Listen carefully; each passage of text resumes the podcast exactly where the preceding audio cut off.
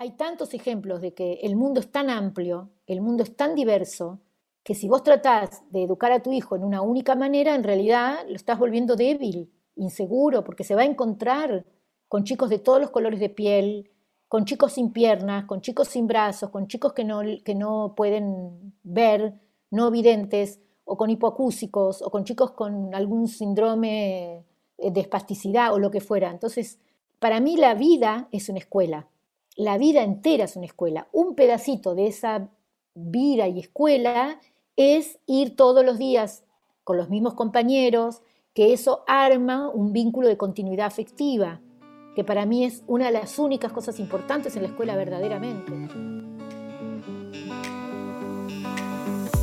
Hola, mi nombre es Adriana Ochoa Fernández y este es tu podcast Lo que sí.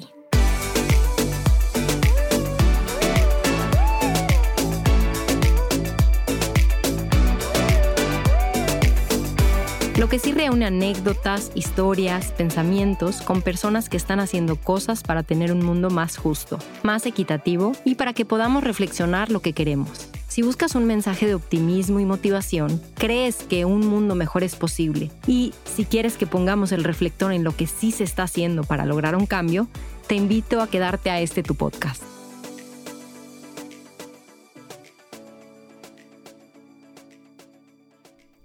Muy buen día, buenas tardes, buenas noches, dependiendo en dónde nos escuches. El día de hoy estoy grabando este episodio de Lo que sí con Virginia Blystein.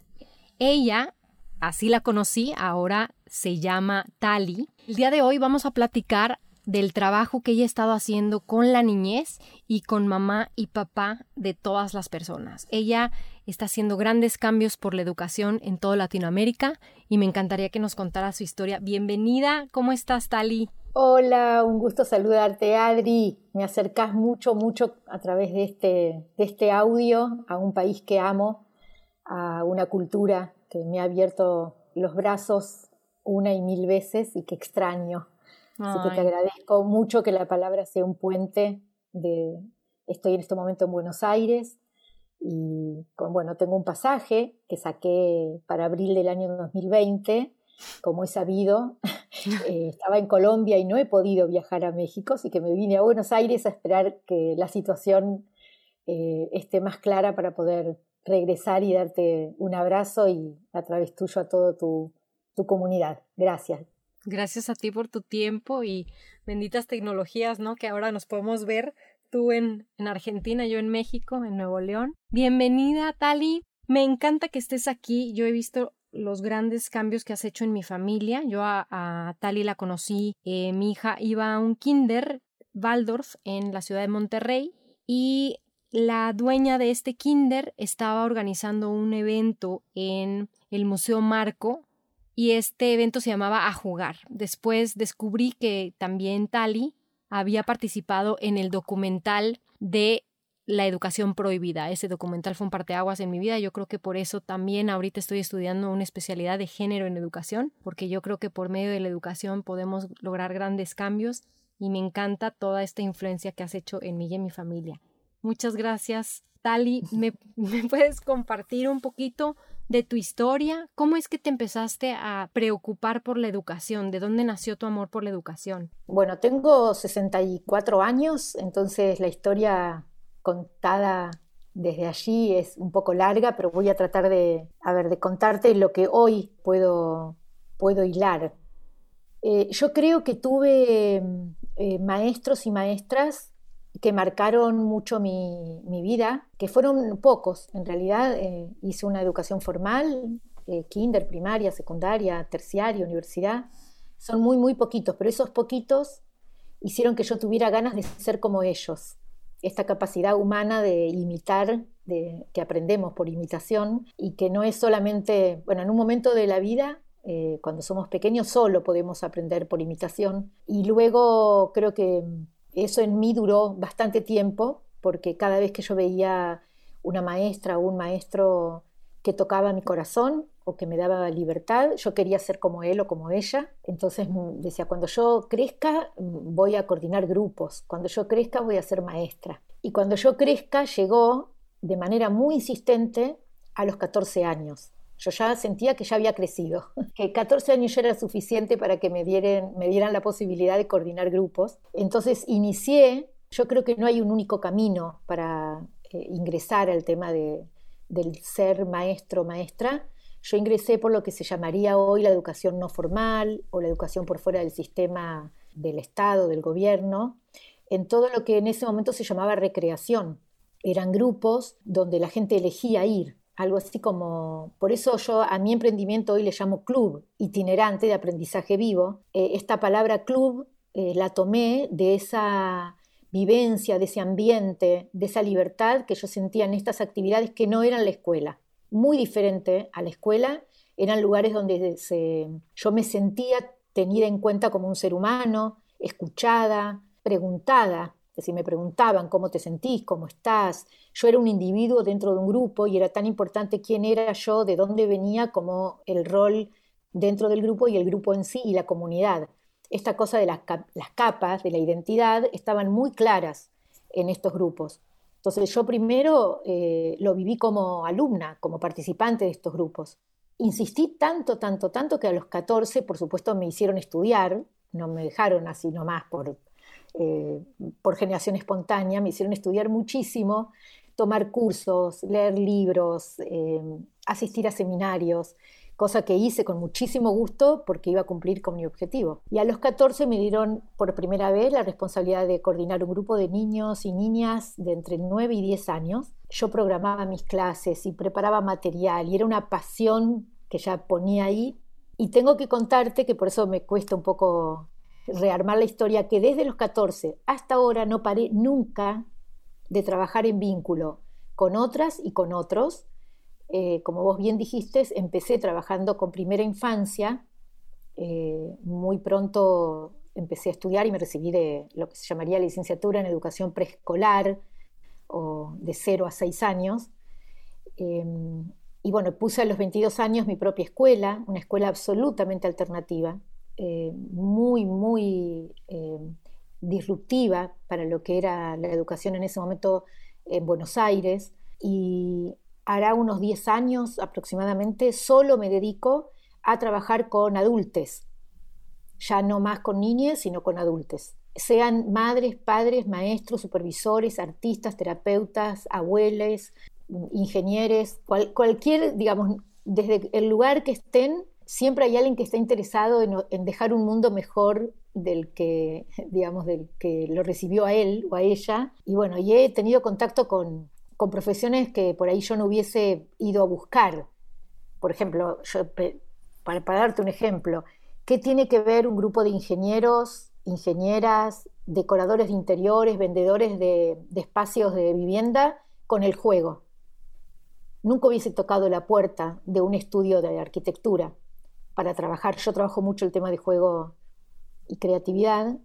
Y resulta que, bueno, un, participante de uno de los grupos de desarrollo personal, que se llama Creanza o Ser para Educar, eh, vino tres años seguidos, era de San Luis Potosí, vino tres años seguidos a mis grupos y un día me llamó y me dijo, quiero que me ayudes a diseñar espacios de juego más adecuados con la libertad y no tanto con los aparatos que se compran en Estados Unidos eso de septu o de plástico, desde la perspectiva del juego espontáneo, del juego libre, del juego con agua, con barro, con lodo, eh, con monte, con árboles. Y bueno, de pronto me encontré diseñando espacios de juego y acompañándolos para que puedan ellos, a su vez, cuando venía una familia a querer comprar una casa en este barrio, que les expliquen por qué. Entonces, digo, desde hace más de 10 años solo trabajo con aquellas personas que por alguna razón, sea desde la salud física, de la salud mental, de la comunidad, lo que, la gente que trabaja con género, que trabaja con ESI, que es la educación sexual integral, la comunicación no violenta, el arte. Vamos, ahí estoy yo, donde puedo, eh, acompañando desde mi experiencia y desde mi ser aprendedora. Entonces, bueno, fui gestora, eh, lo que se llamaría dueña de una escuela, coordinadora, gestora de todo lo que es el plan pedagógico, y ayudé también a armar espacios educativos dentro y fuera del sistema en distintos lugares del mundo. donde hay adultos que estén interesados en crear un ambiente preparado para el desarrollo humano, para la emocionalidad, para el respeto, si se contactan conmigo, ahí estoy y los acompaño. Ya no más como gestora, ni como directora, ni estando en el lugar, sino solamente asesorándolos, acompañándolos y escuchando qué tipo de espacio quieren armar. Así que pasé por ser maestra a ser directora, gestora, coordinadora, supervisora, hasta que salí de viaje. Y cuando salí de viaje me convertí en una aprendedora, porque es como, creo que la última etapa de mi crecimiento es jugar, ser artista y viajera. Qué bonito, Virginia. Tengo una pregunta para ti. Tú me estás comentando que quienes eh, lograron una gran influencia en ti fueron unas maestras y yo quiero suponer que era en un sistema tradicional. ¿En dónde nace esta ruptura con el sistema tradicional a probar algo alternativo? Es que justamente estas maestras que yo te estoy comentando no eran dentro del espacio formal, mm. era por comparación. Por comparación, eh, lo que eran las maestras de la escuela común a este club donde yo asistía, que era un club de recreación, con una identidad cultural muy fuerte, hizo que yo me diese cuenta de lo que me latía en el corazón, lo que me emocionaba y qué era lo que me estaba enseñando, porque siempre aprendí, pero enseñando a ser hipócrita. Es decir, en la escuela me enseñaban a ser hipócrita, a poner un rostro de interés, a poner cara que me estaba interesando, pero con mi cabeza estaba en otro lado, a estudiar para la nota, a estudiar para la memorización, a terminar el año diciendo un año menos para que me den el título y poder pasar al, trámite siguiente. Y por comparación me he dado cuenta que en el otro ámbito yo cantaba, bailaba, conocía historia, eh, mm, distinto tipo de, culturas, era integradora y había como una connotación ideológica pero con conciencia, porque lo otro también era ideológico, pero era como una repetición. Esto era con conciencia. Nosotros queremos crear un hombre nuevo. Queremos crear un hombre eh, sensible al, respeto por la diversidad. Nosotros queremos integrar a personas que tengan discapacidades y que no importa su color de piel ni sus creencias, nos interesa que el hombre esto deje una huella. Entonces, por comparación, me di cuenta lo que no quería, más que nada lo que no quería. Y cuando estudié para recibirme de maestra, me di cuenta que había mucha incongruencia entre lo que se me enseñaba teóricamente y lo que me hacían hacer en la práctica. Cuando yo tuve que ir a practicar siendo residente, digamos antes de que me, me diesen el título, me decían, en ese momento estaba en boga el modelo constructivista. Entonces me decían que yo tenía que ser constructivista, pero el modo de tratarme a mí como maestra o que trataban a las familias o yo tenía que tratar a los niños era totalmente conductista.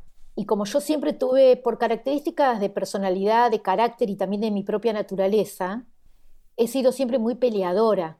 Eso tiene mucho que ver con que nací en la Argentina y con que vengo de una familia eh, judía no religiosa, de una cultura muy fuerte, donde lo intelectual y donde la lectura, donde uno te pueden robar cualquier cosa menos lo que has aprendido y lo que has leído, entonces éramos como muy inquietos intelectualmente. Yo era discutona, es decir, era de, preguntar, preguntona. No sé si conocen allí a Mafalda. Bueno, yo era una mafaldita, digamos, ¿no? ¿Y por qué? ¿Y por qué? ¿Y por qué? Cosa que molestaba mucho a, a la gente que me contrataba. Y bueno, en la búsqueda de un lugar donde poder ser congruente, me di cuenta que no iba a encontrarlo afuera, sino haciéndolo yo misma.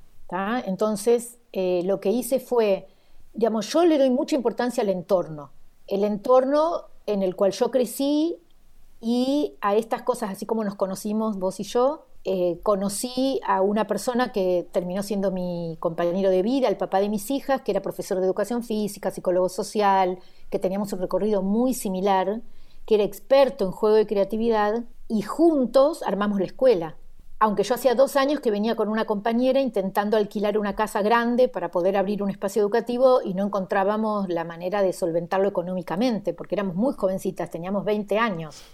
Y bueno, cuando llegó eh, Hugo a mi vida, Él ya era más grande que yo, eh, tenía, digamos, ya una vida hecha y recorrida, y bueno, juntos nos asociamos y pudimos poner esta escuela donde yo no tenía duda que lo que iba a suceder allí iba a ser un mundo de comunidad, juego libre, espontáneo, de, un aprendizaje de toda la comunidad, es decir, donde todos íbamos a ser maestros y alumnos. Esos fueron los pilares de la escuela. Por supuesto, fuimos aprendiendo todos juntos. Y fue un proyecto que hasta el día de hoy sigue siendo un poco revolucionario. Incluso Germán, cuando me convoca para hacerme el reportaje en la educación prohibida, tuvo que ver con esto. Él escucha en una mesa redonda contar mi experiencia en el Pesque Pez y dice, ¿cómo no te conocía? Claro, no me conocía porque yo trabajaba en una burbujita muy chiquitita, en plena capital federal, él vivía en la provincia de Buenos Aires, nosotros no hacíamos, digamos, no hacíamos promoción, era todo de boca en boca, no había más vacantes porque trabajábamos con un ratio pequeño para que sea una comunidad verdadera, y de verdad que es como un hijo, esta institución fue como un hijo, hija de muchísima amorosidad y, de mucho aprendizaje. Qué hermoso. ¿Y cómo ¿Cómo es que empiezas a integrar?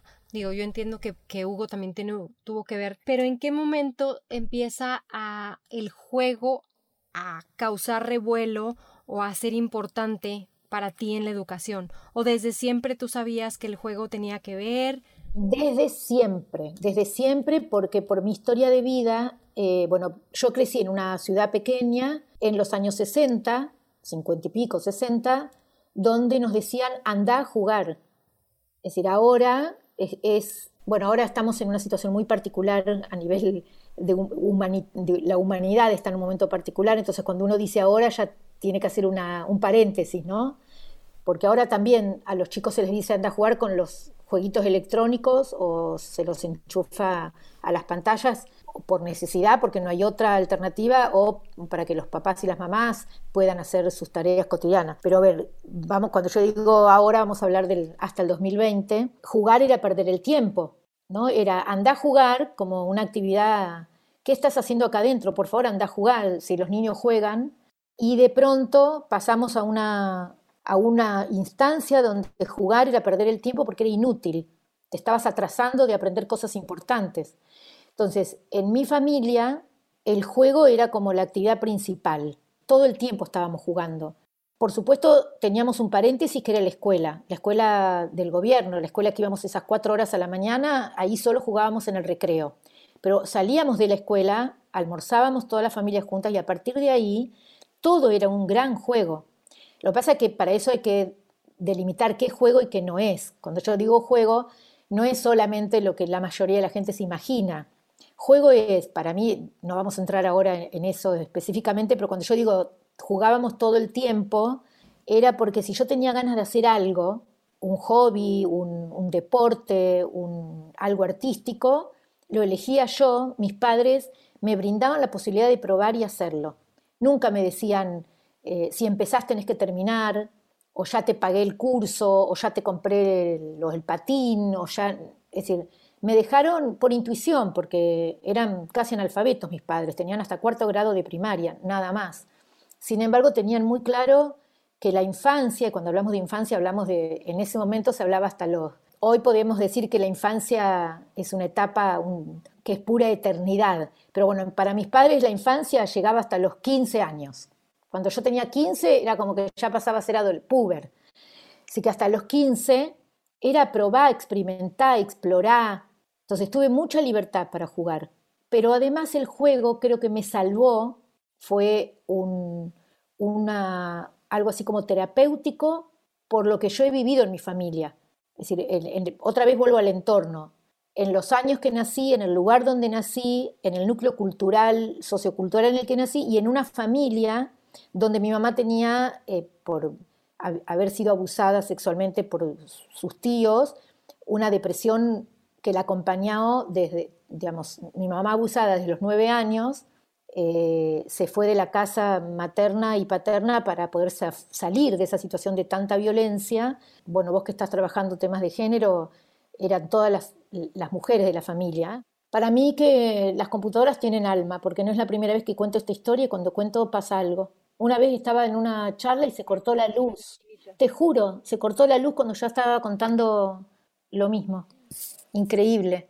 Y mi mamá me dio permiso para contar la historia. Ella ya hace 21 años que no, no está en esta vida y me lo contó, me contó su historia para que yo entendiera cómo nos educó y me dio permiso.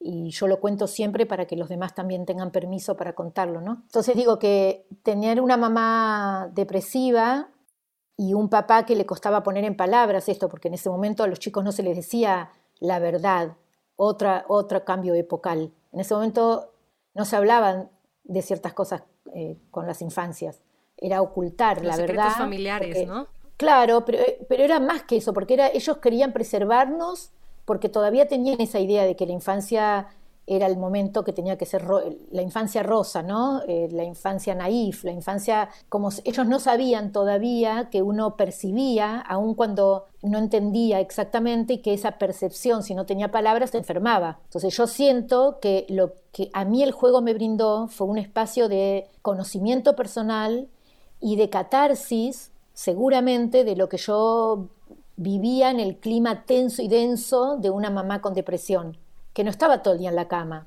porque no era una, una de esas depresiones de estar solo en la cama, era una depresión que uno percibía que algo pasaba y que había un secreto, como vos decís.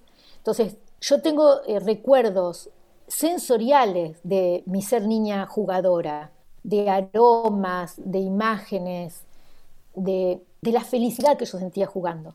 Era una felicidad, era una, una plenitud, un aquí ahora, que cualquier cosa de la vida que no fuera jugar, yo la aceptaba con total complacencia porque, porque estaba cubierta mi necesidad auténtica. Todo esto son palabras que le puse después, pero me acuerdo la felicidad que yo sentía jugando. Y me acuerdo cuando dejé de ir eh, carrusel, le dicen en algunos lugares, o calicita, ¿cómo le dicen a eso que gira con música en México? Carrusel. Carrusel. carrusel. Yo me acuerdo cuando me empezó a dar como vergüenza subirme al carrusel, porque estaba como mal visto que una chica de 14 años se sube al carrusel, pero yo seguía con ganas de subir y esta cosa de, girar y de marearme me seguía entusiasmando. Es decir, yo seguí conservando hasta el día de hoy, pero me acuerdo esa sensación de que me daba vergüenza que los demás me vean que yo tenía ganas de subirme al carrusel. Porque mm. esto de a esta edad no se puede hacer tal cosa, o no te hagas la payasa, digamos, hay mucho de corset social. Pero si al hombre y a la mujer nos dan la libertad de jugar, uno juega de por vida desde el primer día que nace hasta que muere. Entonces yo por alguna razón fui rebelde y encontré siempre la grieta por donde jugar. Entonces, primero tiene que ver mucho con mi infancia de mucha libertad, permiso y un espacio de, arte terapia, que fue para mí el juego. Y porque fui a danza, porque fui a hacer teatro, fui a actriz desde los 14 años, y fui a cerámica, hice un montón de actividades, montón campamentos, hice un montón de actividades que tenían mucho que ver con el juego y el arte, que nadie le ponía nombre. Pero cuando yo terminé mi colegio, a los 17 años, ¿qué elegí hacer? Irme de un pueblito muy chiquitito, donde nos conocíamos todos, en un ambiente absolutamente comunitario, a 15.000 kilómetros de distancia a Jerusalén, a estudiar un instituto de recreación y tiempo libre. Es decir, durante eran, fue un año entero, de febrero a febrero, pero eran nueve meses de estudio y trabajo alrededor de la recreación y el tiempo libre. Ese fue el título que me dieron. Entonces, ya a los 17 años yo, yo, ya sabía que quería, bueno, a los 14 ya había empezado a trabajar eh, en recreación y tiempo libre. A los 17 obtuve como un título y volví a seguir trabajando. Entonces, no paré nunca. Pero el juego, bueno, luego me empecé a dar cuenta cuando yo abrí mi escuela que tenía una pata fuerte del proyecto pedagógico en el juego espontáneo. No era el juego para aprender los números, ni el juego para aprender nociones, ni el juego para aprender eh, sobre la, emoción. Viste que ahora todo es taller de mindfulness y talleres que a mí me da como un poco de, te voy a decir la verdad, me da un poco como de urticaria, porque lo encierran dentro de lo que es un taller donde el maestro se pone objetivos con actividades muy bonitas, actividades muy bien planificadas, que puede ser que los niños la pasen bien y se diviertan, pero tiene un objetivo concreto. Entonces, eso es eh, indudablemente una quita de tiempo para la elección, porque si en la mitad de la clase de mindfulness o de lo que fuera que, digamos, de los nombres que se le pone ahora a las cosas, ¿no? que tienen nombres bonitos y en inglés además. Si el niño en la mitad dice no tengo más ganas y se quiere ir, hay una auto, autorrepresión, porque sabe que si o se porta mal, o empieza a hacer bulla, o, o se aburre, o quiere irse, van a llamar a los papás, o le van a poner una mala nota, o va a quedar como etiquetado como el niño con alguna dificultad, o lo van a mandar al psicopedagogo, o lo van a medicar. Digo, parece exagerado, pero es así. Un maestro que planificó hermoso la clase y tiene manejo grupal, lo que busca es que todos los chicos lo sigan. Y entonces pasan de una clase a otra clase, un ratito de recreo, ahí puedes hacer lo que querés, a otra clase, a otra clase, a otra clase. Entonces, para mí eso no es juego, es utilizar ciertas cosas que tienen en común con el juego, que puede ser divertido, que puede ser una actividad lúdica, pero que no es juego. Para mí el juego, cuando yo hablo de juego, hablo de la libertad absoluta de decidir cuándo jugar, hasta cuándo jugar, con quién jugar, con qué jugar, y si quiero dejar de jugar, voy a dejar de jugar, porque no tiene ningún objetivo previsto desde afuera. No hay un mal jugador o un buen jugador. Si yo quiero jugar solo todas horas y horas y horas, algo tengo que aprender ahí, si no, no, voy, no lo voy a hacer. Si yo quiero jugar todo el tiempo con alguien, algo necesito aprender ahí, porque si no, no buscaría jugar con alguien. Si yo quiero jugar solo con material de construcción, es porque algo estoy construyendo en mi adentro. Lo que pasa es que no hay confianza. Por eso digo que en mi época, cuando yo digo en, mi infancia, había confianza, que había algo ahí. Algo había en el juego que nos mandaban a jugar. Claro, nos mandaban a jugar porque nos veían entretenidos, felices, no molestábamos a los adultos. Entonces, ¿por qué los últimos, te diría, 20 o 30 años, es cómo podemos hacer para que los chicos se entretengan, pero yo tengo que entretenerlo, yo tengo que armarle el ambiente, yo tengo que programar por él. Entonces, eso yo tuve conciencia desde muy jovencita. Por mi historia, por lo bien que lo pasé como niña y como alumna en estos grupos recreativos, porque me di cuenta que si yo tenía que aportar algo, y lo decía con otras palabras, pero en definitiva era esto, si yo tenía que encontrar mi misión en el mundo, era defender a las infancias del deber ser, de que creamos un falso self para eh, ser amados y queridos por los adultos, y por apurarnos y correr detrás de un tren de mañana va a ser lo importante. El prejardín, porque lo más importante es la primaria. La preprimaria porque lo más importante es la secundaria, la preuniversidad porque la universidad es más importante, el prematrimonial porque lo más... Es decir, no se vive el aquí ahora, que es una de las condiciones del juego. Y yo no lo, no lo aprendí en Fullness, ni lo aprendí en el, aquí, en el libro de la hora de, que está tan de moda. Eso es el juego. En el juego es un permanente aquí y ahora. Tanto que muchos niños y niñas nos pasamos horas programando un juego que después nunca jugábamos, porque el juego estaba en programarlo, en armar una escenografía, en hacer una caja registradora, en fabricar una ensalada para que coman las muñecas, en hacerle la ropita, pero eso era el juego. Después por ahí nos olvidábamos y dejábamos la ropa a mitad de, mitad de hilvanar, o preparábamos un campamento cuando teníamos siete años, eh, entre las amigas, y quién iba a comprar la carpa y quién iba a comprar la comida y quién iba a comprar la linterna y nunca nos íbamos al campamento solas porque teníamos siete años. Pero el programar el campamento era un juego impresionante que tenía que ver con aprender quién era la organizada, quién inscribía, quién tomaba nota, quién le iba bien con los números y no le daba vergüenza ir a averiguar cuánto salía la linterna, porque digamos, era conocernos a nosotros mismos dentro de un grupo cuáles eran nuestras fortalezas, cuáles eran nuestras debilidades, y lo hacíamos de manera espontánea, porque vinimos preparados para eso. Nadie nos los tiene que enseñar. Así como nadie nos enseña a hablar, porque hablamos del lenguaje materno, se llama lenguaje materno, pero en realidad el lenguaje que está, que, que está en nuestro ambiente desde que nacemos. Y si hay una abuela que habla húngaro y un papá que habla francés y una mamá que habla español, aprendemos los tres idiomas. Eso lo tengo totalmente corroborado. Entonces, hemos perdido la confianza en el ser humano, en lo que traemos como semilla, como potencia. Tenemos un potencial que no se desarrolla porque la educación formal nos obtura el potencial. En pos del, potencial, en realidad, esos años de desarrollo, que son justamente de los 0 a los 22, 23 años, aproximadamente, que es donde terminan de cerrarse todas las conexiones neuronales, cuando vos pensás que recién a los 25 se termina de armar el cuerpo orgánico, son esos años de los 0 a los 25 que debíamos dar libertad y armar simplemente ambientes propicios para la elección y la confianza en que así como aprendemos a hablar, aprendemos a gatear, es decir, ningún niño sale del vientre materno caminando. Todos empezamos reptando o gateando y después nos ponemos de pie y después caminamos y después aprendemos a correr. Ningún niño aprende a correr si primero no caminó, si primero no se cayó. Y eso no se lo enseña a nadie. Ojalá que no se intervenga también en la, en la motricidad, ¿no?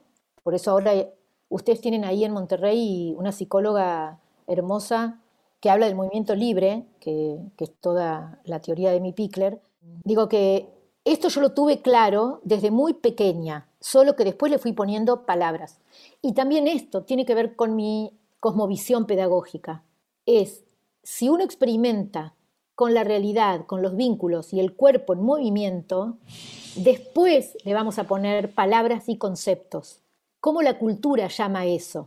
Es decir, bueno, vamos a suponer el ambiente preparado para el desarrollo humano. Eso es un concepto, pero que en realidad yo ya lo viví, porque el ambiente preparado para el desarrollo humano era la posibilidad de ir al río, tirar piedras, estar en el lodo, encerrarme debajo de una mesa con sábanas y hacer una cueva, tener libros, ir a la biblioteca popular, porque en mi casa no había plata para el libro, pero, me asociaron a la biblioteca popular, mandarme digamos, a, yo quería hacer cerámica, iba a cerámica, quería estudiar folclore y estudiaba folclore.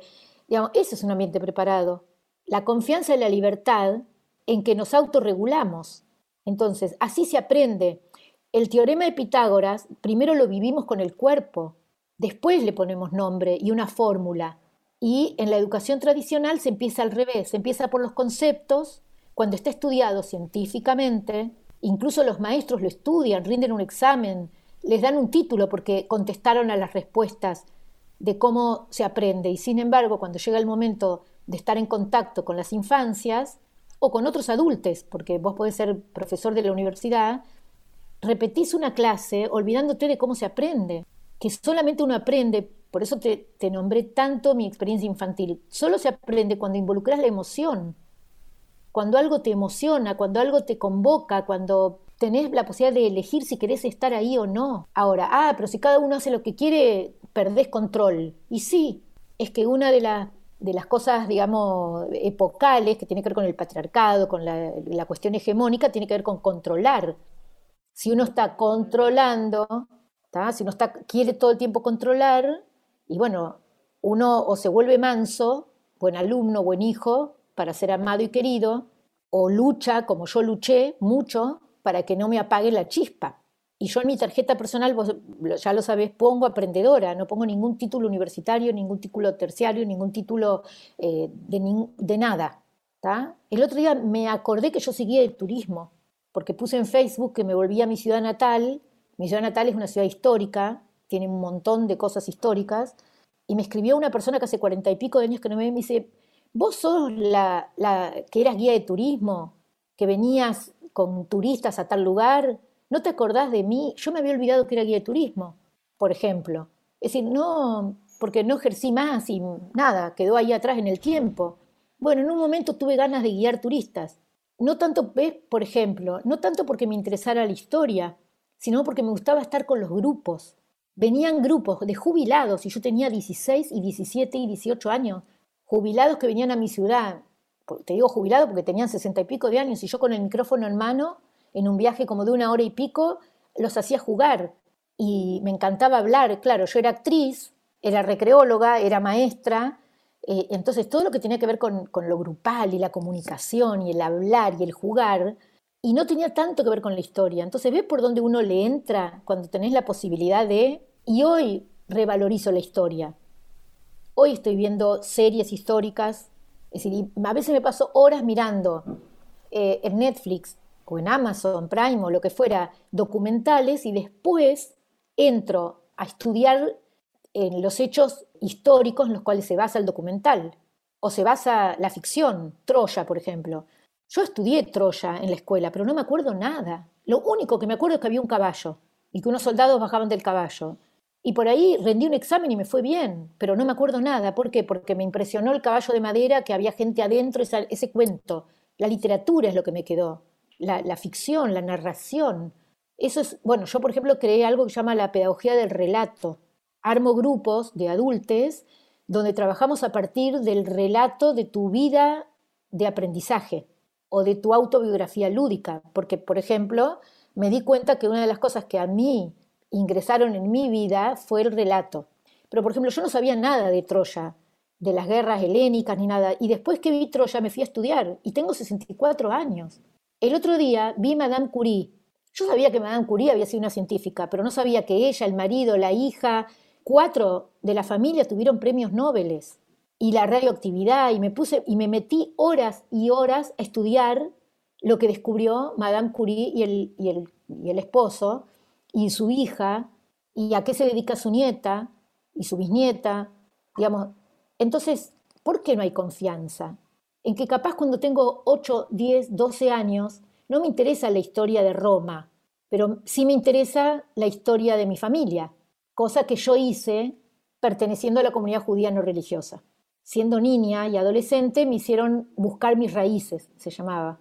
Entonces me hicieron hacer un reportaje a mis abuelos, buscar fotos, investigar de dónde venía mi apellido, qué quería decir, por qué mis abuelos vinieron de Polonia y de Rusia y de Austria, escapándose de qué, qué era un progrom, qué era un zar, por qué el zar de Rusia usaba a los judíos como chivo expiatorio y les quemaban las aldeas y entonces mi abuela se salvó viviendo en el bosque, en la Rusia blanca, es decir, eso es historia también, pero es historia que tiene que ver conmigo. Y confiar en que si yo necesito saber un hecho histórico, lo voy a saber de las guerras helénicas ni nada. Y después que vi Troya me fui a estudiar y tengo 64 años.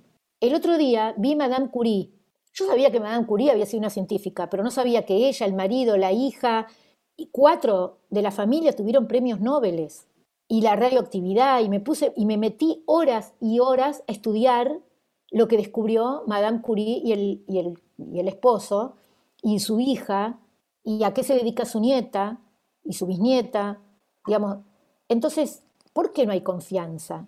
En que capaz cuando tengo 8, 10, 12 años, no me interesa la historia de Roma, pero sí me interesa la historia de mi familia, cosa que yo hice perteneciendo a la comunidad judía no religiosa siendo niña y adolescente, me hicieron buscar mis raíces, se llamaba. Entonces me hicieron hacer un reportaje a mis abuelos, buscar fotos, investigar de dónde venía mi apellido, qué quería decir, por qué mis abuelos vinieron de Polonia y de Rusia y de Austria, escapándose de qué, qué era un progrom, qué era un zar, por qué el zar de Rusia usaba a los judíos como chivo expiatorio y les quemaban las aldeas, y entonces mi abuela se salvó viviendo en el bosque en la Rusia blanca, es decir, eso es historia también, pero es historia que tiene que ver conmigo. Y confiar en que si yo necesito saber un hecho histórico, lo voy a saber cuando me interese.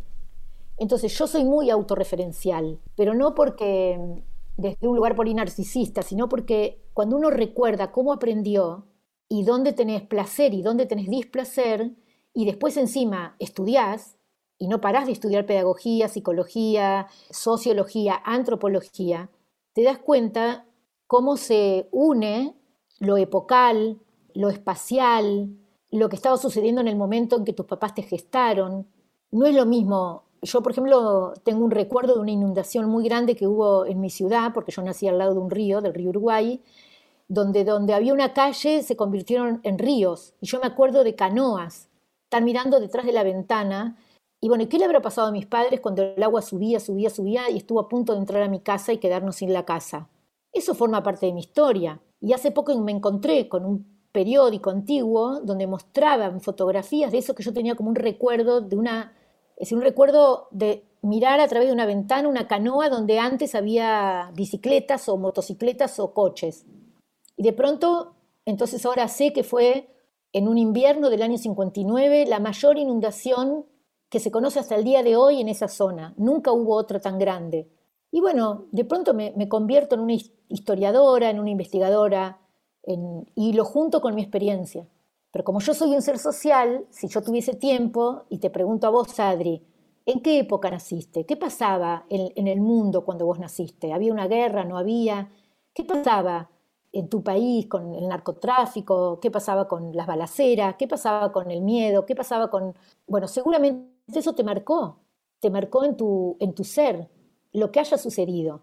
Es decir, ¿de dónde vienen tus abuelos? Y bueno, y si nos ponemos a contar, tenemos historias semejantes en cuanto a, los modos de crecer, pero muy diferentes en el relato. Entonces yo aprendo de vos y vos aprendes de mí. Por ejemplo, ¿vos conocías la palabra progrom? ¿Qué significa un progrom? Bueno, cuando conversamos, yo te estoy enseñando a vos y cuando vos me contás a mí, me estás enseñando.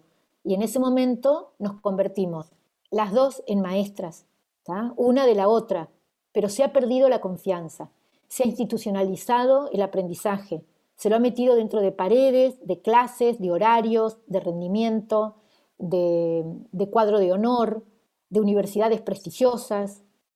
Eh, si vos no vas al TEC de Monterrey, no servís, no sos, no vas a conseguir trabajo, te dicen tus papás. Y bueno, eso no es verdad, eso no es verdad. Depende de la seguridad con la que crezcas.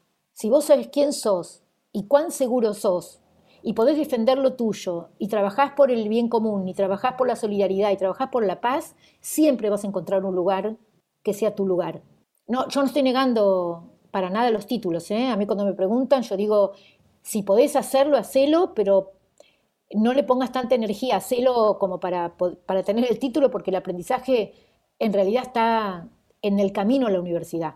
O cuando hay un conflicto y echan a un profesor importante, o echan a una chica por estar embarazada, o echan, digamos, cuando, cuando hay conflictos humanos aprendes más que de los contenidos. Y yo cuando hago talleres y cursos con universitarios muchas veces les pregunto, a ver, ¿qué materia estudiaron? Y díganme qué aprendieron. Y la verdad que se acuerdan de cinco conceptos. Y por ahí estudiaron ocho años. Y no fueron de viaje o eh, no salieron de su casa para estudiar y terminar y, hacer el posgrado y hacer el, el máster y el doctorado. Y por ahí para después dedicarse a otra cosa. Estoy generalizando, ¿no? Pero por ahí para que toque, que se sientan identificados unos cuantos. Sí, que no pongas tu valor en eso, ¿no? O sea, porque quizá lo puedes tener, pero que tu valor como persona no esté a pesar de eso. Claro, yo estoy absolutamente a favor del, del estudio, de la curiosidad, el estudio y de tomar lo que la cultura ya nos ha entregado. Si hay alguien que investigó sobre la radioactividad, estaba buenísimo estudiar cómo lo hizo y por ahí yo le aporto un poquito más, que es lo que hizo Madame Curie ella lo dice cuando recibe el premio Nobel. Esto yo lo seguí porque hubo alguien antes que investigó y llegó hasta acá. Bueno, yo llegué hasta acá. Digamos, estoy totalmente de acuerdo con eso, solo que las escuelas dentro de lo que es el, incluso en Finlandia, que están amado el sistema finlandés, hay cosas muy buenas, pero en realidad sigue siendo, digamos, como una captura, ¿no? Como tener a los niños y a las niñas un poco presos digamos, de horarios, de rendimientos y aun cuando hay mayor libertad sigue siendo un poco más de lo mismo. Y dentro de las, de las instituciones escolares más formales se puede también, no es necesario salirse del sistema, porque lo que tiene, yo digo que la educación es un encuentro, es un vínculo, entonces tiene que ver con, con quién te encontrás, no tanto para qué te encontrás, en qué materia, sino se tiene que dar ese encuentro, un enamoramiento entre el que aprende y el que enseña y esa flexibilidad que hay, ese ida y vuelta para ponerte en cualquier momento en posición diferente, ¿no? en, saberte maestro y en saberte aprendiz. Y así aprendemos, así aprendemos los primeros años de la vida, solo que después nos compramos el cuento, digo yo. Fíjate que esto que me, que me platicas me, me hace recordar a todo el camino que hemos tenido con, con Dana y con José Ignacio, ¿no? que de alguna manera hemos estado buscando como estas alternativas. Aquí en Monterrey hay muchísimos, pues estás, te cuenta, la escuela tradicional, la escuela activa, y luego está Montessori, está Reggio Emilia, está Waldorf, y hay una comunidad de homeschool muy alta, ¿no? Tanto homeschool como onschool, y entonces ellos decían, bueno, pero es que, o sea, si tú sacas a tus niños de la escuela, no tienen estos espacios de socialización y pues ya vimos que se socializa más cuando son estas mamás que se juntan para llevar a los niños y a las niñas a los museos o con un maestro, etcétera, ¿no? Entonces, ahora que estoy estudiando justo la especialidad, que estamos hablando mucho del, currículum oculto, ¿no? De todo esto que no está dictado y que el maestro o la maestra ya traen y pues le están pasando todos estos roles, todos estos estereotipos de género, todas estas ideologías que tienen y es una cultura basada en el miedo, ¿no? En el miedo a que van a fracasar, en el miedo a no ser parte de un sistema, en el miedo a que quién sabe qué nos va a pasar si no sales conforme lo que te dicta, ¿no? Justo en, algunos episodios del podcast he estado entrevistando a varias mujeres que me platican de cómo ellas han seguido esta vida con este checklist, ¿no? De que van palomeando, de que, ah, muy bien, muy bien, muy bien. Y pues luego les trae unas depresiones bien severas porque dicen, bueno, ¿quién soy? O sea, ¿por qué tengo tantas capas de cebolla que he ido formando estas máscaras? ¿Y de qué forma, pues, podemos liberarnos de todo eso, ¿no? Entonces, primero que nada me gustaría preguntarte, Virginia, tú, de todas estas diferentes pedagogías, ¿qué le recomiendas, por ejemplo, a algún papá o alguna mamá que nos esté escuchando?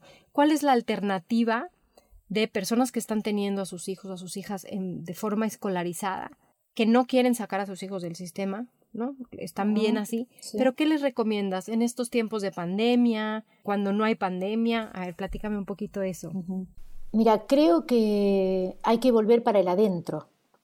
Está eh, más que, que reconocido ya que los niños y las niñas nos miran con deseo de aprender de nosotros. Que cómo tramitemos nuestra vida, nuestros conflictos, nuestros deseos, cómo nos digamos, cuando mamá o papá están haciendo un trabajo de crecimiento personal, para mí es la mejor escuela. No importa qué escuela lo mandes, porque eso tiene que ver mucho con una decisión digamos, tiene que ser una decisión consciente. No seguir al rebaño, sino es, lo mando a la escuela más tradicional, doble escolaridad y bilingüe, pero porque fue una decisión. Es decir, cuando es una decisión, ahí nadie discute si está bien o está mal, porque es justamente, somos tan diversos que hay lugar para todos. Es decir, yo puedo eh, elegir otro modo, pero si hay, una familia que elige, no importa las pedagogías o los métodos, son distintos modos de acercarse a lo humano. Pero eso tiene que estar en concordancia con, tu, con tus valores. De nada sirve que vos saques a un chico de la escuela o lo mandes a la escuela si no tenés claro cuáles son tus valores. Entonces, para mí lo más importante es que haya concordancia, que no haya pelea entre los valores que vos querés.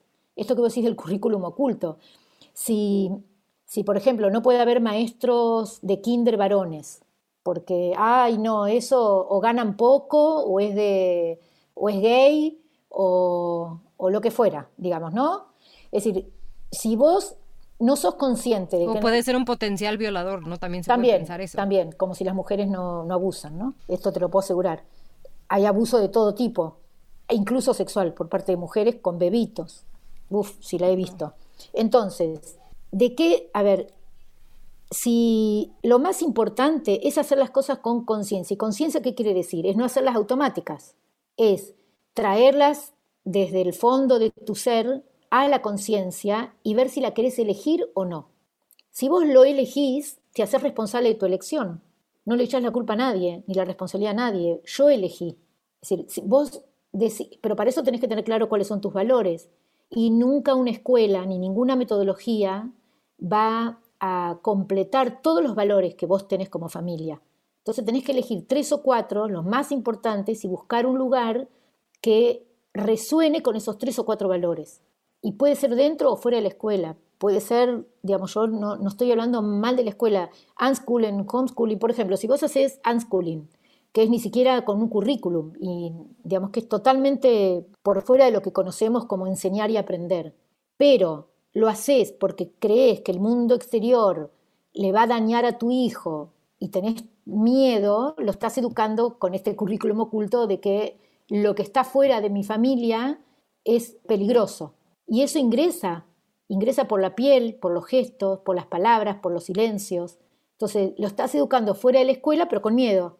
Una cosa es no quitar la intuición que traemos al nacer de cuándo estamos en una situación peligrosa y cuándo no, y otra cosa es educar con el miedo, porque hay muchas comunidades que hacen homeschooling o unschooling simplemente porque quieren preservar a sus hijos de lo malo que hay afuera, porque lo que está afuera es un ogro y el lobo de caperucita roja que te va a venir a comer.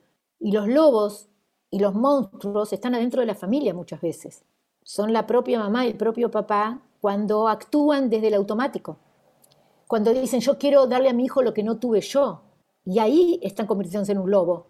Y tu hijo y tu hija, que son un ser que vino a este mundo a que lo acompañes nada más, pero tienen su propia misión, ¿por qué cargarlos con que sean lo que vos no pudiste ser?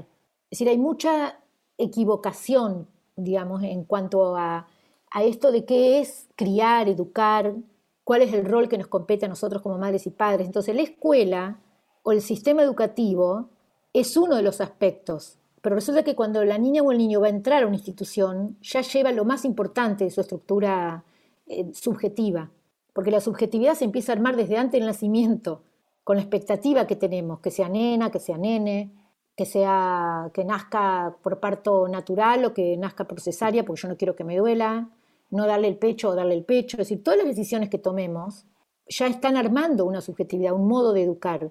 Ese currículum oculto es eso, es elegir. Voy a, voy a tratar de que no me pongan químicos en el cuerpo o voy a tomar la decisión que sí quiero una anestesia porque yo prefiero disfrutar del momento eh, porque soy, no tengo buen contacto con mi cuerpo y, y, tengo un bajo umbral del dolor, entonces no estoy diciendo que esté bien una cosa o la otra, simplemente ser honestos con uno mismo, más que seguir una moda. Entonces, ¿qué consejo le puedo dar yo a las mamás o a los papás? Es que sepan que cuando uno empieza a pensar en una institución educativa, lo más importante de la educación ya está impreso, lo que se llama conceptualmente matrices de aprendizaje o protovínculo. Y la escuela va a ser un otro que por suerte aparece como un otro distinto a mamá y a papá. Porque si yo solo me crío en un ambiente endogámico, digamos, en un ambiente tan cerrado, eh, los golpes que me voy a dar en la vida son muchos, porque la vida es tan diversa, tan, tan, tan diversa. Hay lugares donde la gente todavía anda desnuda, donde, anda, donde no conocen la ropa más que un taparrabo, y eso no quiere decir que está mal o bien. Sin embargo, si vos salís por la mitad de Monterrey en tetas, te meten preso.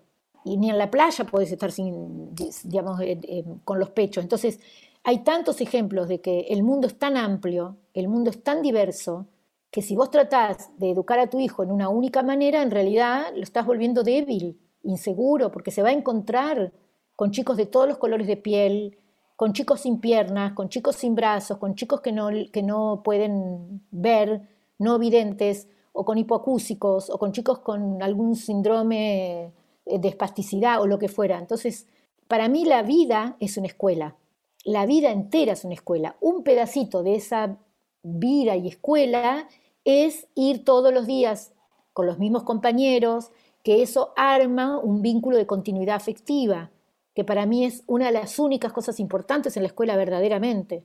Es la continuidad vincular con un grupo eh, de niñas y niños que voy conociendo, que me van conociendo, acompañadas por adultos que, que también me van acompañando en mi crecimiento no es el método ni es el...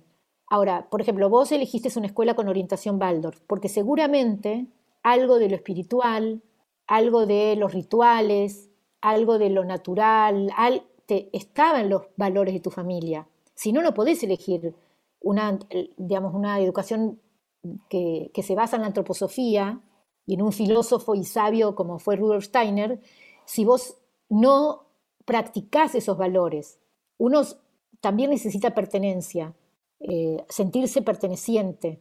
Entonces, digamos, si para vos es muy importante la formación religiosa, lo vas a mandar a un colegio de orientación religiosa.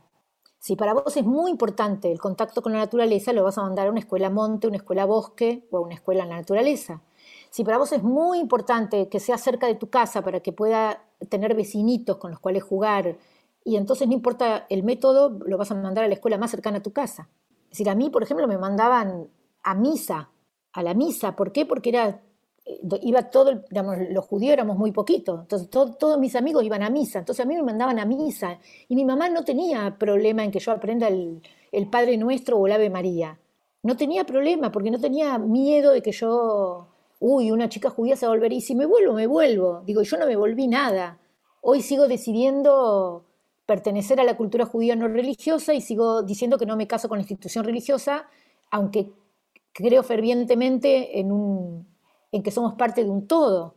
¿Entendés cómo, eh, digamos, cómo uno tiene que confiar en que lo que ingresó en los primeros años es importante y uno cuando crece hace una revisión y toma decisiones, pero cuando ya podés tomar decisiones, y tomar decisiones es hacerte responsable de lo que decidís. Entonces, para mí, el mejor trabajo de mamá y papá es conocerse a sí mismos. Es hacer un trabajo que eso lo escuché mucho en los podcasts, que digamos, es, casi como un, hilo conductor de, todas las personas que has entrevistado. De verdad, conociéndote y conociendo a tu compañera o a tu compañero, de qué familia vienen, cuáles son los valores que vamos a, elegir fomentar, elegir unos cuantos y ver una comunidad que nos acompañe en esos valores, pero no en todos, en algunos, porque si no, cada familia tendrá que armar su propia escuela. Hay gente que manda a una escuela porque es hermosa físicamente, porque tiene verde, por ejemplo, pero después su hijo viene enlodado y lo retan, lo regañan o salen de la escuela y van a un fin de semana a algún lado y, los ponen, los visten con una ropa o no los dejan elegir la ropa y si una niña se quiere poner un color con otro color o una pollerita de tul, una falda de tul, no, porque vamos a ir al campo. ¿Y cuál es el problema? Se te va a romper, se te va a ensuciar. Es decir, eso es, eso es el currículum oculto. Digamos, yo estoy ahora mezclando todo, ¿no? Es una mezcolanza, hice una sopa, un puchero. Pero mm, e, esas son todos hilos de donde agarrarse. Y bueno, lo que yo acompaño a las familias es hacer un trabajo con, primero con el A, la B, la C, de es un trabajo con vos mismo, con vos misma, de por ejemplo tu autobiografía sexual, tu autobiografía lúdica, tu autobiografía escolar. Es decir, que trabajes con tu historia y con la historia de los que te rodean y tomar decisiones. Y tomar decisiones. Yo, por ejemplo, elegí de algún modo en un momento de mi vida que las hijas fueron a una escuela del gobierno, gratuita, lo más cerca de casa, porque yo confiaba que lo más importante lo iban a aprender en casa y en esto que mis padres me dieron a mí, a dónde iban a ir por fuera de la escuela, pero que yo quería que aprendan de la diversidad, que hay chicos que no tienen a veces que llegan con hambre a la escuela, otros niños que no tienen papá, otros niños que no tienen mamá, otros niños que no tienen zapatillas, otros chicos, es decir, que, saliesen de la burbuja de la clase media. Eso fue una elección, no fue fácil, porque había mucha diversidad. Y entonces fue todo un trabajo que yo tuve que hacer para poder primero deglutir aquí antes de criticar o antes de decir, la quiero preservar de esto, no quiero que esto le suceda. Entonces, por ejemplo, esto que yo decía que los grandes depredadores a veces están en la familia. No sé, una amiguita de, mi hija, de, la menor, que vivía muy cerquita de mi casa y ella iba a jugar mucho en la casa de esta nena, una vez tuvimos que ir al hospital porque la niña había sido abusada a los 10 años. Y era una de las mejores amiguitas y yo la dejaba ir a ella a la casa porque los papás eran hermosos, seductores, eh, gente chévere. Cuando nos enteramos quién abusó, el papá, abusó de la hija. En ese momento estaba preso. Entonces a veces uno no lo deja ir a jugar a la plaza o al parque por miedo que abusen, o, la escuela, como vos decís, porque el maestro va a abusar. Y resulta el alto porcentaje de abuso está intrafamiliar. Entonces, bueno, eh, lo que digo es que entonces la garantía no te la da nada en el afuera. Digamos, la única garantía que vos podés darle a tus hijos es un trabajo de muchísimo compromiso y duele y cuesta, de autoconocimiento y revisar tus propias matrices. Eso, justo ahora estamos, estoy dando un curso para adultos que vienen gente que no solamente son educadores, sino madres, padres, artistas, donde estamos trabajando e, ese tema, las matrices de aprendizaje, lo que se llama esquema conceptual, referencial y operativo, que es con qué esquemas de referencia y con qué conceptos vamos a operar en la realidad. Es decir, cuáles son las teorías que nos sustentan, por qué las elegimos. No sé, si vas a ser una mm, psicóloga o un alguien de salud mental, ¿por qué vas a elegir el psicoanálisis? ¿Por qué vas a elegir Freud o Lacan? ¿Por qué vas a elegir la sistémica? ¿Por qué vas a elegir el, digamos, lo, que es conductista? ¿Por qué vas a elegir la psiquiatría? ¿Por qué? Es decir, ¿cuál es tu esquema de conceptos y referencia? ¿Por qué elegís una cosa y no la otra? Si todos egresaron de la misma universidad, tienen el título de médicos, ¿por qué alguien hace alopatía y otro homeopatía y otro hace medicina ancestral? ¿Por qué? Porque han tomado por alguna razón una decisión y esa decisión viene de una historia. Entonces la decisión de a dónde vas a mandar a tus hijos no depende, digamos, no está puesto el 100% en la escuela. Es en, qué, en cómo elijas la escuela y en cómo acompañes a la escuela. Si, por ejemplo, esto es lo digo yo, ¿eh? si una escuela no ingresa a la familia como parte de la comunidad y no solamente para los actos escolares o llamarte cuando tu hija tiene un problema, para mí no es una escuela. por ejemplo, es un valor que no puede faltar en una escuela. La solidaridad, la comunidad, aunque la escuela sea privada, aunque sea de gestión privada, no podés dejar, como yo pago una colegiatura o pago una cuota, que se arreglen ellos. No, que se arregle nada, porque la escuela peligra su continuidad si cinco maestras se embarazan a la misma vez, si tienen un problema de inundación, si se, si se cierra la escuela por una pandemia. Es decir, ¿dónde está la cuestión comunitaria y lo solidario? ¿Qué? Porque pague una cuota. La cuota paga los sueldos, el alquiler, los materiales. Bueno, más allá que hay escuelas que son comercio, eso es otra cosa, hay escuelas que, que los dueños la ponen solo para ganar dinero, porque es buen negocio. Pero ahora estamos hablando de no de ese extremo, sino de una escuela que cobra una cuota porque de eso, digamos, no tienen un sustento del gobierno, no tienen un subsidio de una ONG. Entonces, digamos, esto es una concepción, por ejemplo. ¿Cómo le vamos a enseñar a nuestros hijos la solidaridad? ¿Mandándolos a catecismo a la iglesia y que solamente sea un discurso o lo vamos a hacer en casa? los juguetes que estén rotos, ¿los vamos a ordenar un poquito y le vamos a entregar a los chicos pobres? ¿O vamos a ver qué necesita alguien y le voy a entregar lo que necesita, no lo que me sobra? Es decir, estas son pequeñas acciones de la vida cotidiana que marcan un antes y un después y un cambio en los valores que estás enseñando a tus hijos. Y esto puede partir de la familia hacia la escuela o de la escuela hacia la familia. Y en ese ida y vuelta, en esa interacción, vamos a ir siendo las personas significativas en la infancia. ¿Quiénes son las personas significativas? Mamá, papá, los tíos, los abuelos, los vecinos y los maestros. Por omisión o por acción. O porque dejaron de preguntarte cómo te sentías, o porque te preguntaron. Porque te abrazaron a pesar de la pandemia, o te dejaron de abrazar por la pandemia y estabas necesitando un abrazo. Digo que es eso lo que marca la diferencia. Entonces yo lo que no hago, no doy consejos generales. Si una mamá o un papá quieren un asesoramiento de, y hablar en voz alta de lo que están pensando, entonces van a escuchar un montón de preguntas mías que van a ser preguntas que los orienten, porque no hay una escuela ni buena ni mala. Es decir, eh, tiene que haber, obviamente, por ejemplo, cuestiones de respeto. Por ejemplo, yo no acuerdo que a los niños se los lastime ni física ni emocionalmente. Hay familias que creen con que solo no se les pegue, alcanza, pero no se dan cuenta que hay maestras y maestros que, digamos, que les hacen sentir indignos a las niñas y a los niños por querer o desear algo que está fuera de la regla o de la norma. Entonces eso es una agresión, eso es violencia.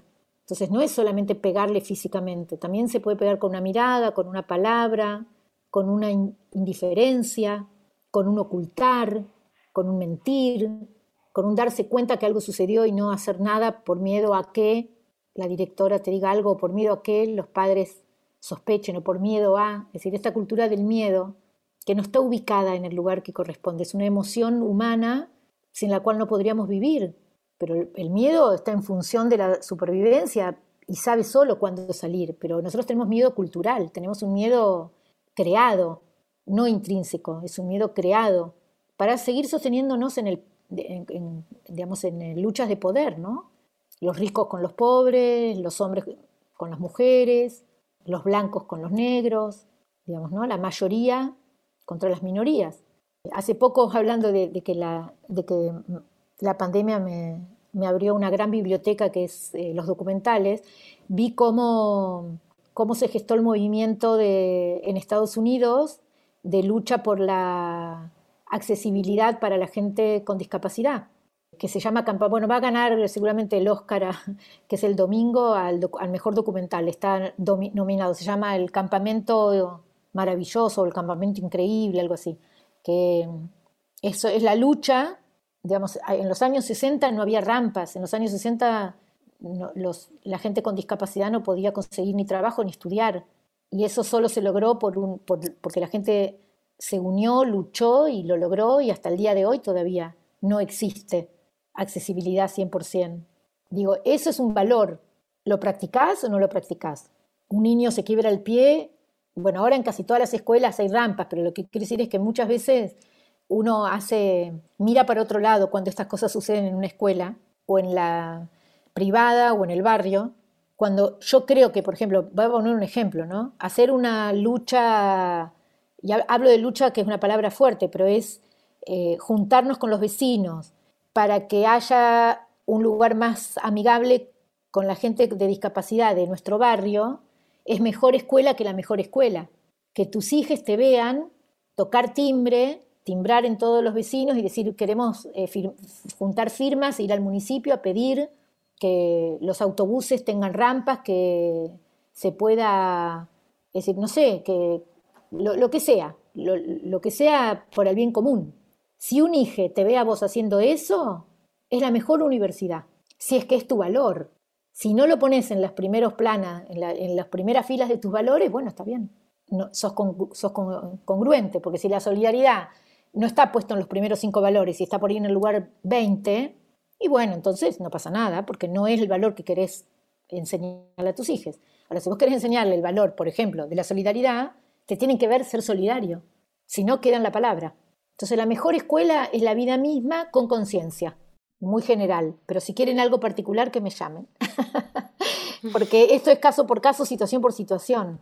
Y por ahí vamos a encontrar gente parecida a nosotros. Si vos estuviste en una escuela de orientación Baldor, seguramente tenías cosas en común y otras que nada que ver, ¿no? Pero lo fíjate que no estamos en, en un Reggio Emilia ahora. Ajá. Pero pero sí constantemente estoy leyendo al respecto de, bueno, ¿qué es? O sea, por ejemplo, Dana tiene en su salón a un niño con un implante coclear. Sí. Y tiene a un niño con un espectro autista. Sí. Y tiene a un niño con síndrome de Down. Y yo veo cómo ella trata a sus compañeras y a sus compañeros y digo, híjole, yo, yo no tenía esto cuando estaba yo pequeña, ¿no? Solo fue cuando me fui a estudiar a Estados Unidos que yo tenía dos compañeros sordomudos uno era de la India y otro era, este, de Estados Unidos. Y, y, me acuerdo el de la India decía, ay Adriana, este, ¿qué música te gusta? Y yo como que lo veía raro y decía, ¿por qué me pregunta que qué música me gusta, no? Y él me decía, es que a mí me gusta el hip hop. Y yo, pero no se supone que, que no escuchas. Me dice, no, pero yo, yo siento las vibraciones. Entonces ahí yo tenía en esta familia un hermano con, con una discapacidad motriz. Y digo, no, pues es un lugar en donde te das cuenta que el mundo es diverso, pero vivimos en estas burbujas que no, es como si no existiera, ¿no? Y dices, claro que existe. Entonces, por eso me, me encanta esto que dices del autoconocimiento, que dices, claro, o sea, sí somos personas adultas, dignas o no somos dignas de ser imitadas, ¿no? Y qué trabajo tan fuerte esta, esta congruencia que tú comentas. Es que nos, va, se van, nos van a imitar y por eso somos lo que somos, por imitar y por imitar lo no dicho, porque lo no dicho tiene una fuerza, lo oculto, lo no dicho, tiene una fuerza impresionante en la formación de la subjetividad. Porque nosotros vemos a nuestras madres y padres y comunidad más cercana, a estos seres significativos, moverse y vincularse. Si vos agarrás el teléfono y criticás a tu cuñada y tus hijos te escuchan criticar a tu cuñada, van a aprender a criticar. están aprendiendo un valor y vos ni te das cuenta. Entonces ellos ellos aprenden de lo que ven hacer a los demás, no tanto decir, sino hacer. Si lo que dicen hay congruencia con lo que hacen, tiene una potencia increíble. Ahora, si solo decís y haces distinto a lo que decís, tiene mucha fuerza lo que haces.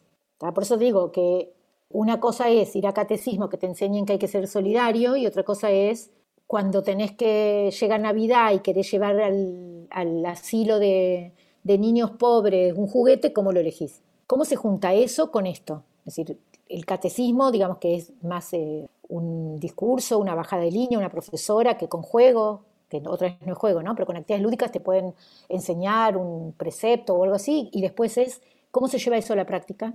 Si hay congruencia, seguramente hagas lo que hagas en tu vida, elijas lo que elijas, ese va a ser un valor que te acompañe en tu casa, en el barrio, en la comunidad, en la universidad, en el trabajo y en el mundo. Entonces, bueno, yo voy un poco por una educación humanista, una educación sistémica, donde tengamos claro que somos todos parte de un sistema y que influimos unos en los otros y que cuando uno no está bien, no estamos bien. Lo que llama las constelaciones, somos una constelación social y, es importante el bien de la comunidad. Y eso no es un discurso, eso es el hacer, es cómo hago, y es también que el otro te muestre dónde está tu debilidad y dónde está tu fortaleza, porque somos espejos todo el tiempo de los otros. Por eso es importante la comunidad. Y la escuela a veces, cuando en la familia, por ejemplo, la mamá o el papá trabajan muchísimo fuera de casa, se convierte eh, en, ese otro significativo, porque como no ven a mamá y a papá más que, bueno, ven que el, trabajo es más importante que otra cosa, eso ya lo están aprendiendo, pero por ahí en la diversidad de la escuela encuentran, que eso es lo bueno de ir a la escuela, encuentran espejos múltiples, como vos me contás de tu hija, ¿no? Encuentran cosas que en casa no encuentran.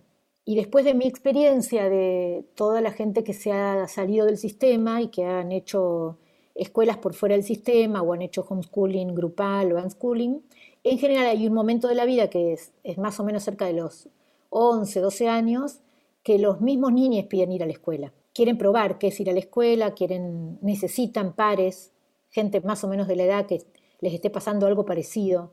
Se acerca esa edad donde ellos mismos, es una necesidad auténtica, tener grupos de pares con los cuales adolecer, digo, ¿no? Con los cuales encerrarse a escuchar música, eh, contarse cosas, hablar, compañeros de aventura, donde ya empiezan como a conquistar cierta autonomía de la mamá y el papá. Y muchas veces piden ir a la escuela. Empiezan a esa edad algunos, 10, 11, 12, y otros 15, 16, pero en algún momento quieren, a menos que hayan los papás y las mamás elegido un modo no sé, de educación en viaje o de educación en, en arte, educación, digamos, donde los chicos están todo el tiempo moviéndose por distintos ámbitos y, lo, y, tienen dónde, ¿no? Ejercer esta de la, tribu chiquita o la pandilla o la, el grupo de pares. Que los pares no tienen que ser exactamente el mismo año de nacimiento, sino mismos intereses.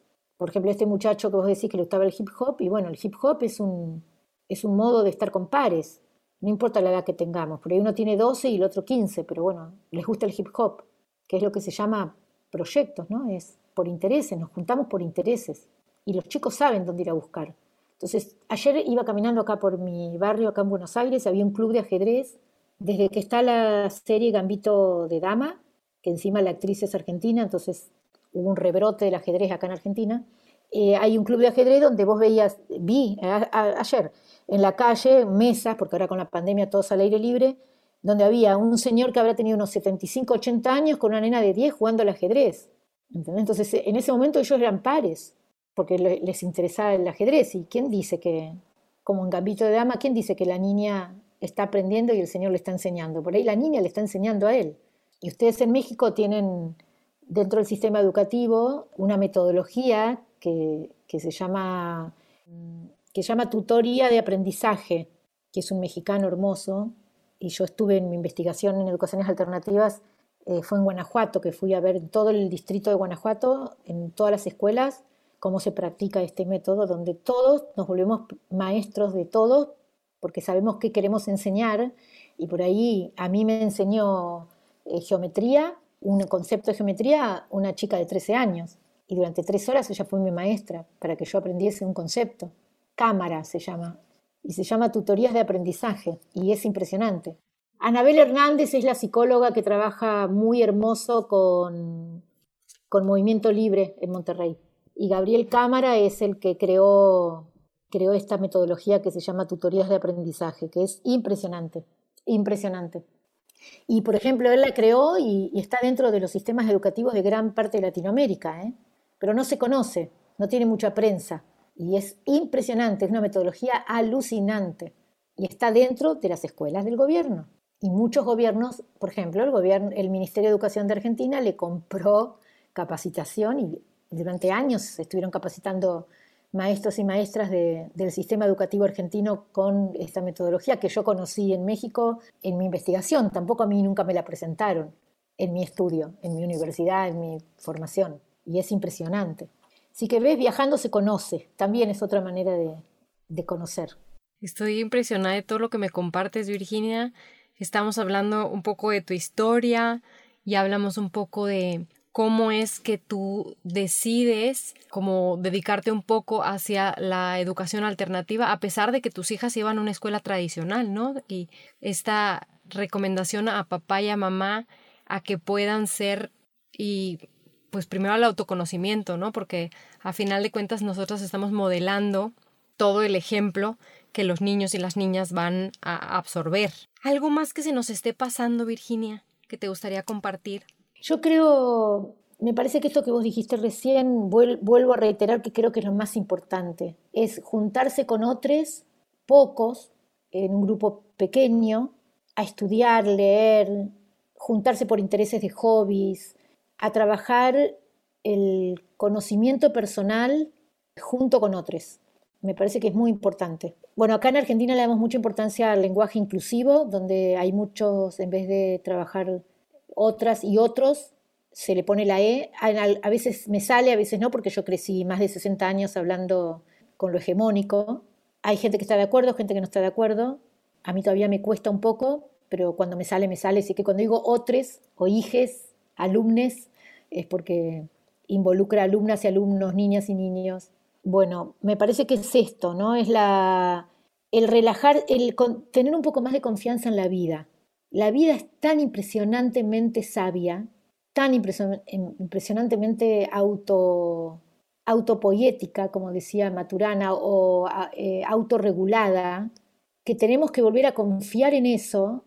Y cuando vos decís vos, educación alternativa, mandabas a tu hijo a una escuela, en realidad educación alternativa no es ni Waldorf, ni Montessori, ni Reggio Emilia, ni crear una escuela por fuera. Eso no es, no es.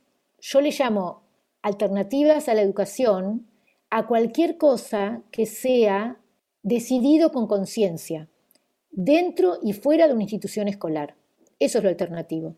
Es, por ejemplo, yo te voy a dar un ejemplo mío. En mi época, cuando yo fui, tuve la edad de, de ser mamá, yo ya era dueña y directora de una escuela con 200 familias.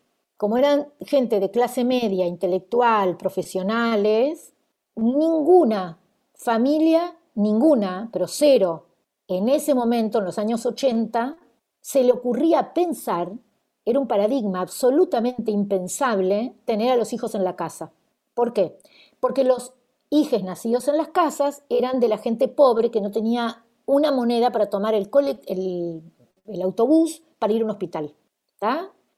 En la época de mi mamá era porque no había hospital, porque nació en el campo. Entonces estaba la matrona que tenía experiencia y que ayudaba a las madres a... Por eso había tanta mortalidad de madres en parto y de tantos bebés. Pero bueno, eso era la época de mi mamá. En mi época ya había clínicas, entonces mi mamá nos tuvo a todos nosotros en los años 50 o 60 en el hospital o en la clínica privada. Y ahí no había peridural, no había, cuando yo nací, no había inducción al parto y no había cesáreas a menos que fuera caso de vida o muerte. Esto estoy, hablando hace 60 años. Yo acompaño hace más de 40 años a familias. Cuando yo empecé a trabajar en los años 75, 76, 77, era raro en un grupo de 30 niñas tener una mamá que haya parido por cesárea. Uno. Cuando terminé mi trabajo, cuando yo cerré mi ciclo de directora y gestora de una escuela, que fue en el 2010, era raro que alguna familia lo haya tenido sin pedidural, sin inducción y sin cesárea. Era raro, rarísimo. Y en los últimos 10 años, por la gente que me sigue a mí, es mitad de gente que tienen los partos en agua, parto respetado, con toda una idiosincrasia. Pero mira cómo varió en 40 años. Entonces, antes el paradigma no era preguntarte, era por supuesto que voy a ir a la clínica o al hospital, por supuesto que el médico es, tiene el poder sobre mi cuerpo y él va a decidir ¿Cómo van a ser mi hijo o mi hijo? Obvio, ni te lo preguntabas. Bueno, eso pasa en todas las épocas. En todas las épocas hay paradigmas. Lo que yo invito es a trabajar cuáles son los paradigmas con los que creció mi abuela, mi mamá, yo y mis hijos, porque eso tiene influencia en esta mamá que se está preguntando eso, en ese papá que se está preguntando eso. Hoy se puede armar familias de dos mujeres, de dos varones, de una amiga y un amigo que se juntan solo para, a veces tienen relaciones sexuales y a veces in vitro, son padres y madres de una criatura que nace pero no son pareja. Es decir, hoy hay muchas maneras de, de traer un hijo al mundo, muchísimas maneras. Antes eso era imposible. Si una chica quedaba embarazada, por fuera del matrimonio, se tenía que ir a otra ciudad, sola, lo que llamaba la mamá soltera, porque era una vergüenza para la familia que o la casaban de urgencia antes que se note la panza, o la, o la chica se tenía que ir, excluida, a otra ciudad, con una tía lejana o sola. Hoy eso no pasa. Hoy yo, los grupos que tengo yo, que es, digamos, más de la mitad de las mujeres tienen un hijo sin pareja. Son familias monoparentales. O por ahí se juntan tres amigas que crían en tribu, tres mujeres. No están ni bien ni mal, no garantizan nada. Porque un papá que sale a las seis de la mañana a trabajar y vuelve a las seis, siete de la tarde y no está en presencia ni de tiempo ni de calidad, es un papá que está enseñando un modelo de ser papá. Una mamá que decide que va a tener ese hijo igual, aunque no tenga pareja, el niño o la niña van a aprender que hay distintos modos de aprender lo que es ser hombre y ser mujer en, este, en esta vida o en esta época. No hay una única manera. Entonces creo que si yo puedo aportar algo es no sacarnos el automático para tomar decisiones. Y eso es muy trabajoso y es doloroso. Y te lleva un gran trabajo, pero es, para mí es lo que mejor enseña a nuestros hijos, lo que se llama el espíritu crítico y todo eso que está en los currículum, en los currículum, en los currículum, pero después en casa esto no sucede. Hay que poner una vacuna, la ponemos. O nos vamos totalmente para el otro lado, no pongo vacuna, porque todo mi grupo decide no poner vacuna. Es decir, no hay, no hay argumentación, no hay búsqueda de información, no hay una toma de decisiones, no hay... Entonces, esa es mi invitación. Y yo me dedico a acompañar a gente que tenga ganas de hacerlo. Ay, no, pues muchísimas gracias, Virginia. ¿Cómo te pueden localizar las personas para que estén en contacto contigo? Yo estoy en Instagram como Flor de Juego, estoy en Facebook como Flor de Juego. Tengo una página web que la empecé y nunca la terminé, así que está a mitad de hacer y hace años que no entro, pero tengo algunas cosas subidas. Soy cero tecnológica, cero marketing, entonces soy un desastre. Pero bueno, la página también es triple, bueno, nosotros le decimos W, ustedes le dicen doble ¿Cómo le dicen ustedes? W. W www.flordejuego.com.ar eh, o punto .ar directamente, bueno, no sé. Y, y, bueno, y después tengo mi... ¿Qué tengo más? Nada, más el WhatsApp.